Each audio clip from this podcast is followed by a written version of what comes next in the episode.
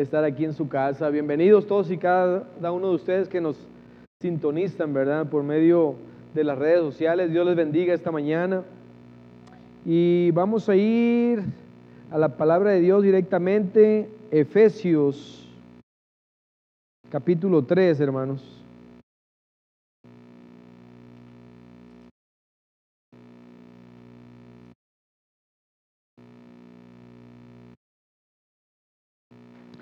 Saludos a mi hermano Marcos y a toda su familia. Me da gusto cuando el hermano decide irse a descansar unos días con su familia, porque hace falta, hace falta. Y gracias a Dios por la sabiduría, ¿verdad? Los que hemos estado ministrando y pastoreando por un tiempo sabemos que es justo y necesario agarrar estos días de descanso, ¿verdad? Y saludos hermano, que la pasen muy bien, ahí donde está junto con su familia, que descansen, que la pasen de lo mejor. Y nos vemos con el favor de Dios la próxima semana. Efesios capítulo 3 versículo 14. Ah, el jueves pasado estuvimos aquí, ¿verdad? Y estuvimos hablando de la gracia de Dios, el don inmerecido, que tú y yo somos y estamos por la gracia de Dios, hermanos.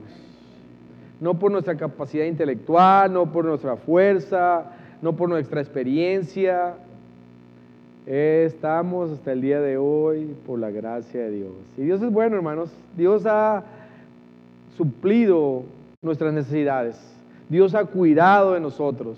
Bendito sea el nombre de Dios. Y esta mañana quiero hablar acerca del amor de Dios. ¿Qué es el amor de Dios para nosotros? Ah, para nosotros ah, es muy fácil muchas veces decir a Dios, Jesucristo te ama, ¿verdad? Y sabemos que Dios nos ama, que Dios nos ama, porque la Biblia así lo dice, pero muchas veces no lo, no lo manifestamos, no lo vivimos, no recibimos ese amor de Dios. Y el amor de Dios en nuestras vidas es algo que tenemos nosotros que aprender a, a recibir, hermanos, y no solamente a recibir, sino a dar de ese amor de Dios. Porque ah, si no fluye a través del amor de Dios, dice la palabra de Dios ahí en Primera de Corintios, que somos como el címbalo sin sonido, ¿verdad? Que somos como un sonido sin significado también. Desde que podemos ofrecer nuestra propia vida, pero si no lo hacemos en amor, de nada, de nada sirve. Bueno, pues vayamos directamente a Efesios capítulo 3, versículo 14. Y aquí está el apóstol Pablo hablando. Dice, por esta causa doblo, doblo mis rodillas ante el Padre de nuestro Señor Jesucristo, de quien toma nombre toda familia en los cielos y en la tierra, para que os dé conforme a las riquezas de su gloria el ser fortalecidos con poder en el hombre interior por su espíritu. Ahora voy a detenerme aquí un poquito. Pablo estaba orando por la iglesia en Éfeso, ¿verdad? Y estaba orando, de todo corazón y estaba, dice, doble rodillas. Había un interés grande, ¿verdad? Porque también era algo de mucha importancia, ¿verdad? La oración que, ah, que, él, que él estaba haciendo. Y esto lo señalo para que nosotros nos demos cuenta de la importancia de lo que es el amor. Y continúa ahí en el versículo 17, perdón, dice, para que habite Cristo por la fe en vuestros corazones, a fin de que arraigados y cimentados en amor, arraigados y cimentados en amor. ¿Qué quiere decir aquí, hermanos? Arraigados y cimentados en amor. Que la base, el fundamento, los cimientos de nuestras vidas debe estar en el amor. ¿Cuántos ah, de nosotros nos quedamos cortos en, ah, en dar amor, hermanos? Yo nada más. Y los que no levantan la mano, pues todavía están dormidos, pero todos nos quedamos cortos, hermanos. Ya, te quedas corto en, darle el amor a tu esposo, a tu esposo, a tus hijos, a tu vecino, a tu prójimo. Nos quedamos cortos, hermanos. Y no, no el concepto del amor del mundo, hermanos, sino el concepto de lo que dice la palabra de Dios con respecto al amor. Ah, mi, esposa es, es bien generosa conmigo. Ella me da, tanto así yo le doy casi nada, porque la tendencia mía es a ser egoísta muchas veces, pero ella es, generosa, es, es, paciente, la paciencia que muchas veces no tengo. Eh, para mí en ese, en ese sentido ella es un ejemplo a seguir. Pero más que el ejemplo que ella me da, ¿qué es lo que dice la Biblia? Y es donde vengo yo a veces cuando digo, hey, pues mi esposa necesita recibir más de mi amor y necesito dar, más de mi amor a mi gente alrededor, alrededor. La Biblia dice que el amor todo lo sufre, que el amor no es egoísta. Wow. Ese es el estándar que Dios nos ha dado con respecto al amor, hermanos. Ahora, si hablamos de los cimientos, de la fundación de nuestras vidas, el amor debe ser ese, ese fundamento, esa, esa base en nuestras vidas. Y a continuación voy a estar desarrollando el por qué. Muchas veces nosotros, hermanos, cuando no tenemos el amor de Dios en nuestras vidas, porque no lo recibimos eh, y no lo, no lo sabemos dar, ¿sabes qué? Somos unas personas infelices. Somos personas que vivimos una, una vida mediocre. Somos personas que vivimos una vida de preocupaciones. Ah, somos personas que muchas veces somos hasta gruñones. Porque el amor de Dios no está está fluyendo a través de nuestras vidas. Continuamos aquí en el versículo 18, dice la palabra de Dios, dice, dice, para que habite, bueno, bueno, el 17 dice, para que habite Cristo por la fe en vuestros corazones, a fin de que arraigados y cimentados en amor, seáis plenamente capaces de comprender con todos los santos cuál sea la anchura, la longitud, la profundidad y la altura, y de conocer el amor de Cristo. El jueves pasado hablaba de la gracia, ¿verdad? De ese don inmerecido. Y aquí estamos hablando del amor, ¿verdad? Cuando nosotros recibimos el amor de Dios, y el amor de Dios es una experiencia diaria, una vivencia, valga la redundancia, diaria en nuestras vidas, vamos a tener esa paz, ese, ese gozo, ese descanso, esa fortaleza, hermanos.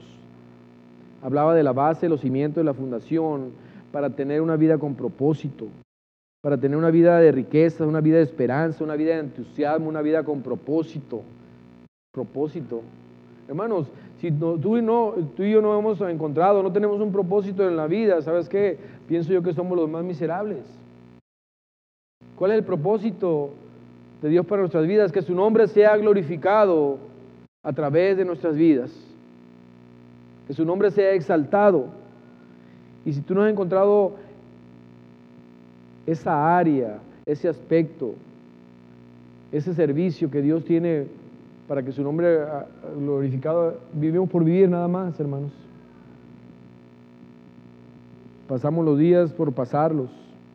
Versículo 18 dice, seáis plenamente capaces de comprender con todos los santos cuál sea la anchura. ¿Cuál es la anchura? ¿Cuál es la longitud? ¿Cuál es la profundidad? ¿Cuál es la altura del amor de Dios? Es infinito, hermanos, porque el amor de Dios cubre, lo cubre todo, ¿verdad? El poder de Dios es infinito, el amor de Dios es infinito. Quiero volver a la palabra comprender. ¿Qué ¿Cuál es el significado de la palabra comprender? lo saqué el diccionario y dice así, el comprender es percibir y tener una idea clara y verdadera de lo que se dice, se hace o sucede. Comprender es también descubrir el sentido profundo de algo o alguien. vuelvo al 18. Seáis plenamente capaces de comprender con todos los santos comprender con todos los santos cuál es la anchura, la longitud, la profundidad, la altura y de conocer el amor de Cristo, para que seáis llenos de toda la plenitud de Dios. Para que seáis, vuelvo a repetir hermanos, y son palabras que nos tenemos que llevar en nuestro corazón y recibirlas, hermanos. Para que seáis llenos de toda la plenitud de Dios. Cuando me encuentro con mis hermanos, siempre tratamos de darnos la mejor, la mejor cara, ¿verdad? Y portarnos lo mejor que se puede, ¿verdad? Amén. Y es bonito, hermano, cuando estamos en armonía, ¿verdad? Y cuando nos saludamos y cuando venimos aquí, cuando tenemos la oportunidad no solamente de saludarnos y darnos una sonrisa, sino de ser de bendición a la persona a nuestro prójimo, a nuestra hermana, de, ser de ayuda, de ser de apoyo, de ser de motivación a la persona ah, que está a nuestro lado, a nuestro prójimo, a nuestro hermano. Porque al final de cuentas dice ahí, para que sea lleno de la plenitud de Dios. Y cuando hablamos de la plenitud de Dios, lo que Dios quiere que nosotros tengamos en nuestras vidas es de su paz, de su gozo, de su descanso, de su fortaleza. Vamos, a retroceder un poquito. Dios quiere que experimentemos día a día de su paz, de su gozo, de su descanso, de su fortaleza. Ahora estamos experimentando eso en nuestras vidas, estamos viviendo eso en nuestras vidas, momento a momento, de la paz, de la fortaleza, del descanso, de la esperanza, del entusiasmo, del propósito, de, la libertad, de la victoria eh, de Dios en nuestras vidas. Y muchas veces es no, hermanos, porque no estamos recibiendo el amor de Dios, porque no estamos dejando que el amor de Dios fluya a través de nuestras vidas. Cuando nosotros permitimos ah, y nos enfocamos y buscamos el amor de Dios, automáticamente van a empezar a fluir esa, esa paz, ese gozo. Vamos a, hacer, vamos a reflejar esa, esa fortaleza, esa, esa fe, esa esperanza, ese entusiasmo, ese propósito, hermanos. Ahora, no crean que yo estoy diciendo de aquí para allá, esto viene también para mí, hermano, porque yo me quedo corto. Y esta palabra empiezo conmigo primero, primero mismo. Tengo que empezar a buscar de ese, de ese amor de Dios recibir ese amor de Dios, permanecer en el amor de Dios, hermanos, para tener esa, esa paz, ese gozo. A causa de mi vida pasada, de todos los traumas de, mi infancia y mi niñez, hermanos, hasta el día de, de hoy la lucha es constante. Como se dice en inglés, I'm fighting my own demons. Estoy, hay una batalla, una batalla interior día a día la cual me, roba la paz, me roba el gozo, me roba el propósito. Y me doy cuenta que la única manera que voy a tener esa paz, ese gozo, esa fortaleza, es cuando estoy buscando de Dios. Y estoy siendo obediente a la palabra de Dios, porque muchos de nosotros conocemos la palabra de Dios.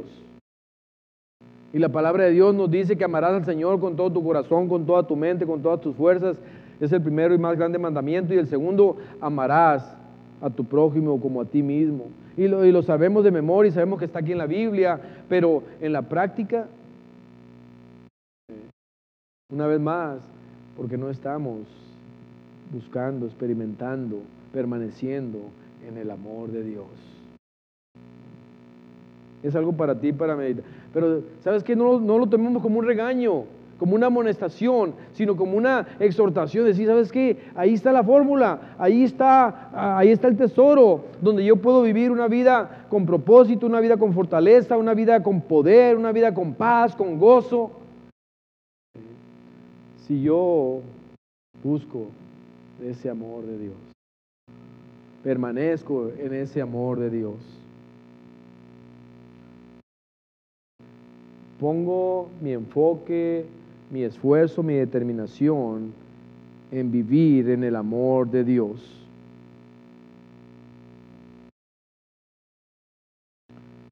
Y de conocer el amor de Cristo que excede a todo conocimiento para que seáis llenos de toda la plenitud de Dios. El hermano, el apóstol Pablo estaba orando por la iglesia en Éfeso, ¿verdad? Doble rodilla. ¿Para qué? Para que seáis llenos de toda la plenitud de Dios, a través de estar arraigados y cimentados en amor, que nuestro fundamento, el fundamento de nuestras vidas, la base de nuestras vidas, los cimientos de nuestras vidas, sea el amor de Dios. Experimentar, vivir, buscar, anhelar, recibir, dar, transmitir el amor de Dios. Vamos a ir adelantito en capítulo 4 de Efesios. Dice la palabra de Dios en Efesios 4, 13, 16, una vez más continuando con el amor de Dios. Dice, hasta que todos lleguemos a la unidad de la fe y del conocimiento del Hijo de Dios. Y sabemos que Dios es amor, que la característica principal de Dios es amor. Dice, y del conocimiento del Hijo de Dios a un varón perfecto a la medida de la estatura de la plenitud de Cristo. ¿Quién se quiere quedar así como está? Yo no, hermanos. Quiero crecer, quiero madurar ah, ah, espiritualmente, ¿verdad? Todos anhelamos eso. Una vez más, ¿qué es lo que, ¿cuál debe ser la base, la fundación, el fundamento? Lo mismo, el amor de Dios. Dice, para que ya no seamos niños fluctuantes, llevados por doquiera de todo viento de doctrina. Muchas veces, hermanos, nosotros obtenemos el conocimiento, pero ese conocimiento se queda aquí y no baja nuestro corazón. Y muchas veces somos ah, oidores y conocedores de la palabra, pero no somos oidores de la, hacedores de la palabra y nos convertimos en personas religiosas. Religiosas. ¿Cuánta gente no has visto tú en las iglesias? Y tengo que decirlo, hermanos, que están encargados de este ministerio, de aquel ministerio, pero no reflejan para nada el amor de Dios. Hacen las cosas porque pues la posición está bien, pero eh, porque se han vuelto unas personas o nos hemos vuelto unas personas religiosas. No hemos crecido, madurado, no nos hemos desarrollado espiritualmente. Ahí cuando dice por llevados por doquiera de todo viento de doctrina, ese es cuando nos volvemos religiosos. Versículo 15 dice, sino que siguiendo la verdad en qué? En amor, crezcamos en todo en aquel que es la cabeza, esto es Cristo, de quien todo el cuerpo, bien concertado y unido entre sí por todas las coyunturas que se ayudan mutuamente, según la actividad propia de cada miembro, recibe su crecimiento para ir edificándose en amor. Ahora te, voy a hacer esta pregunta. ¿Has tenido alguna diferencia con los hermanos en la iglesia? ¿Algún hermano que de repente como que pensaba diferente que tú o tenía cierta actitud, cierto comportamiento. ¿Te ha pasado en la iglesia? ¿Verdad? Dice, ay, este hermanito, mejor le saco la vuelta. ¿Verdad? Sí, oh, no, esta hermanita sí, hermanos. Y tal vez de momento nos pasen esas cosas, pero ¿sabes qué? Debemos, debemos aprender a perdonar. Dice la palabra de Dios que soportados los unos a los otros que, seamos de bendición unos a nosotros. Eh, mucha gente, ah, ya me hizo, no me saludó, ya me hizo una mala cara, ya me voy de la iglesia. Por favor, estamos aquí para ejercitar nuestra fe, ¿verdad? Y eh, por medio de situaciones y fricciones que podamos, de situaciones que se puedan dar, ¿sabes qué? Son pruebas para nosotros, para bendecir, para perdonar, El amor, cuando nosotros estamos cimentados, arraigados en el amor, hermanos, el amor edifica, como dice ahí en el último versículo, en el versículo, en el último versículo que leí, dice, recibe su crecimiento para ir edificándose en amor. Cuando este es nuestro fundamento, nuestras bases, hermanos, vamos a empezar a crecer, vamos a empezar a, desarrollarnos, vamos a empezar a madurar espiritualmente. Quiero ir a Primera de Corintios capítulo 13, hermanos. Por favor. Ahora, bueno, estamos hablando del amor, pero ¿qué es el amor? Muchas veces ah, confundimos, ¿verdad? Lo que enseña el mundo. Decimos, oh, el amor es una emoción, el sentir bonito, es el 14 de febrero, el amor es el sexo. Bueno, no, no, no. ¿Qué es lo que dice la palabra de Dios? ¿Cómo cómo se proyecta, cómo se practica el amor. Déjenme llegar al capítulo 13 de Primera de Corintios. Y quiero pedirles, hermanos, porque es lo que trato de hacer yo, usar como referencia este capítulo 13 de, ah, de Primera de Corintios. Si se trata de mostrar amor, eh, de que se vea, se proyecte el amor de Dios en mi, en mi vida, ¿Qué es el amor? El amor, dice la palabra de Dios, si yo hablase lenguas humanas y angélicas y no tengo amor, vengo a ser como metal que resuena o címbalo que retiñe. Y si tuviese profecía y entendiese todos los misterios y toda ciencia, y si tuviese toda la fe, de tal manera que trasladase los montes y no tengo amor, nada soy. ¿Quién se queda corto en cuanto a lo que es en realidad el amor? Y le sigo todavía. Dice, y si repartiese todos mis bienes para dar de comer a los pobres, y si entregase mi cuerpo para ser quemado y no tengo amor, de nada me sirve. Aquí es donde se pone más duro. Dice, el amor eh, es sufrido, es benigno, el amor no tiene envidia, el amor no es actancioso, el amor no se envanece, el amor no hace nada indebido, no busca lo suyo, no se irrita, no guarda rencor, no se goza de la injusticia, mas se goza de la verdad. El amor todo lo sufre, todo lo cree, todo lo espera, todo lo soporta. El amor, cuando te pegan una mejilla, pon la otra mejilla, ¿verdad? Ese es el amor, hermanos. Ahora, analizando lo que acabamos de leer, personalmente, cada uno de nosotros, ¿en dónde no te quedas corto? Lo mejor es, no soportas. Dices, ay, esta persona es insoportable. No, ¿cómo le voy a perdonar lo que me hizo? Guarda el rencor. No somos de esos corajudos que luego, luego pensamos en, la, en la venganza. Ahí no se está manifestando para nada el amor. Eso es lo que es el amor, de acuerdo, de acuerdo a Dios, hermanos.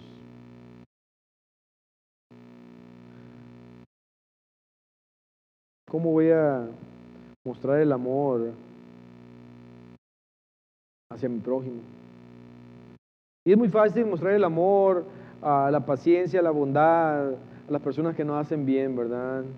Si el hermano me trata bien y me hizo un regalito, pues hey, yo también. Hey.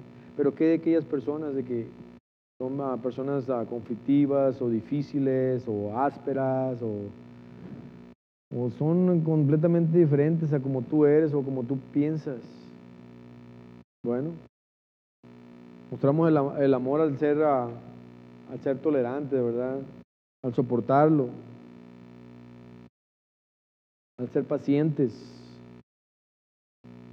al ser bondadosos, al ser generosos, al tener la buena voluntad hacia la gente.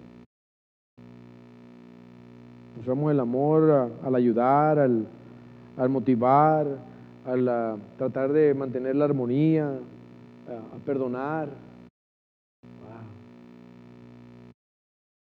Realmente llegué a terminar el mensaje, hermanos. Ahora, Quiero que reflexionemos sobre esto. ¿Qué es lo que tengo que hacer? La palabra de Dios es clara y, directa. ¿Qué es lo que tengo que hacer? ¿Qué es lo que tienes que hacer tú? Estoy como disco rayado, hermano, pero es el proceso de aprendizaje, repitiendo las mismas, ah, las mismas preguntas. ¿En qué me quedo corto? Muestro el amor para con mis hermanos, para con mi esposa, a veces, esposos, especialmente cuando ya tenemos mucho tiempo de casado, ya, ya nos conocemos las mañas uno del otro y a veces no queremos soportar las maneras de pensar o actitudes que tiene la esposa o la esposa. Ah, ya te conozco, eres así. Y no estamos mostrando nada de amor, ¿verdad? Cuando dice la palabra de Dios que todo, el amor todo lo sufre, todo lo cree, todo lo soporta, no guarda rencor, no hace nada indebido, no se gusta de la injusticia. No se me queden viendo a mí, piensa en ti mismo. Piensa, hey, ¿cómo estoy? ¿Cómo estoy ante lo que la palabra de Dios me está diciendo?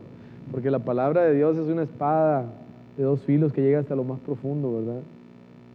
Pero no, no es para que estés, oh, ya la regué, ya no tengo lucha, nada de eso. No, hermanos. Bendito sea Dios, porque su misericordia son nuevas cada mañana. Bendito sea Dios que nos está enseñando el camino a seguir. Y nos muestra de su paciencia y su misericordia hasta este momento, hermanos. Porque si tú y yo fuéramos Dios, ya hubiéramos dado una patada a esos hijos desobedientes, a cabezas duras, ¿verdad? No, no, ya. Pero Él está ahí tratando con nosotros con toda paciencia, ah, exhortándonos y llamándonos y disciplinándonos. Y gracias a Dios que Él nos da esta oportunidad de decir, ¿sabes qué, hermano, hermana?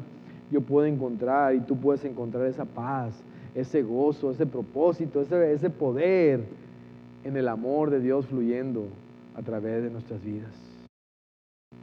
Dejemos de ser gruñones, dejemos de, ser ah, impacientes, prepotentes. Muchos ah, han llegado al punto, y lo llamo un punto cínico, de decir, oh, pues así soy, ni modo, ya Dios me conoce, sí, porque te conoce y quiere que cambiemos. No, es que tengo poco en el Evangelio, no importa, Dios quiere hacer su obra en ti. No, que ya tengo mucho tiempo en el Evangelio, pues con más razón, hermanos.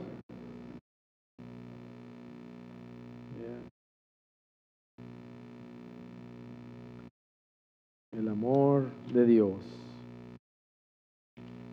Yo no sé tú, hermano, pero yo le doy gracias a Dios por su palabra. Y que Dios te ayude y me ayude a enfocarme en esto. Porque personalmente pienso yo que es importantísimo. Importantísimo en mi relación con Dios. Porque Él dice, amarás al Señor tu Dios con todo tu corazón y amarás a tu prójimo como tú mismo. Y si yo no estoy mostrando el amor hacia, hacia mis seres queridos, hacia mi familia, hacia, mis hermanos, eso no va a ayudar, hermanos, no, no edifica, uh, merma en nuestras relaciones. Si no muestro el amor hacia mi esposa, ¿sabes qué? Pues nuestro matrimonio no, está, no va a estar muy bien. O hacia mi esposo. Vamos a ponernos de pie, por favor, hermanos.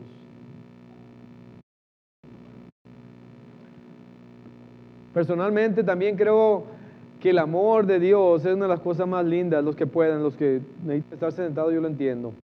Este, el, amor de Dios es una de las cosas más lindas, más hermosas que podemos experimentar y vivir día a día en nuestras vidas. Y a final de cuentas, nuestro Señor y Salvador Jesucristo nos ha, llamado, ¿verdad? A amarnos los unos a los otros, a bendecirnos, a ayudarnos, a tener la buena voluntad los unos a los otros, a perdonarnos los unos a los otros. Somos tan diferentes y tenemos, uh, y tenemos carencias, ¿verdad? Y, y uh, limitaciones y defectos, así como tenemos virtudes, tenemos defectos. Porque es muy fácil para mí, oh, el hermano, la hermana, pero otros cuatro dedos están señalándome a mí, ¿verdad? Es muy fácil ver el defecto, el error de mi hermano y no verme el mismo. Todos somos pecadores, hermanos. Y estábamos destituidos de la, de la gloria de Dios. Estábamos. Pero Dios ha mostrado su amor para con nosotros en que siendo aún pecadores, Cristo murió por tus pecados y mis pecados. Eh, porque de tal manera amó Dios al mundo que ha dado su Hijo unigénito para que todo aquel que en él, por fe, creamos y alabemos a Dios y bendigamos su santo nombre en todo momento. Y digamos, hagamos el compromiso entre Dios decir, Señor, yo quiero ser ese instrumento de amor ese instrumento de, paciencia, de, bondad, de, misericordia, de perdón. Vamos a orar, hermanos, y quiero invitarte a que a que ores, si está en tu corazón, decirle a Dios, Dios mío, perdóname, Señor, y, y ayúdame, Señor, a vivir, experimentar, buscar y ser ese instrumento de tu amor. Padre, perdona nuestras ofensas. Señor, porque nos portamos egoístas, porque somos desobedientes, porque resentimos y guardamos cosas en nuestro corazón, Señor, cuando debemos perdonar. Padre, gracias, gracias, Señor, y te pido que nos ayudes a cada uno de nosotros y, y así como estamos en este día, Señor, queremos hacer el compromiso, Padre, de amar a nuestros prójimos, amar a nuestros seres queridos, a nuestra familia, a nuestro esposo, a nuestra esposa. Amar, Señor, como tú lo has, ah, lo has dicho en tu palabra, que el amor todo lo sufre, todo lo cree, todo lo soporta, el amor no guarda rencor, el amor no hace nada indebido, el, el amor no es egoísta. Ayúdanos a recordar tu palabra, Señor, y no solamente, una vez más lo repito, a ser conocedores, sino a ser hacedores de tu santa palabra. Señor, tu palabra dice que si confesamos nuestras faltas, tú eres justo y fiel para perdonarnos y limpiarnos de toda maldad. Límpianos, Señor, límpianos. Queremos estar eh, juntito a ti, Señor, porque separados de ti nada podemos hacer. Señor, que tu amor fluya a través de nuestras vidas, que, que seamos ese receptáculo, Señor, de, de ese amor tan, tan hermoso, tan grande que tú tienes para con nosotros, que se manifiesta día a día.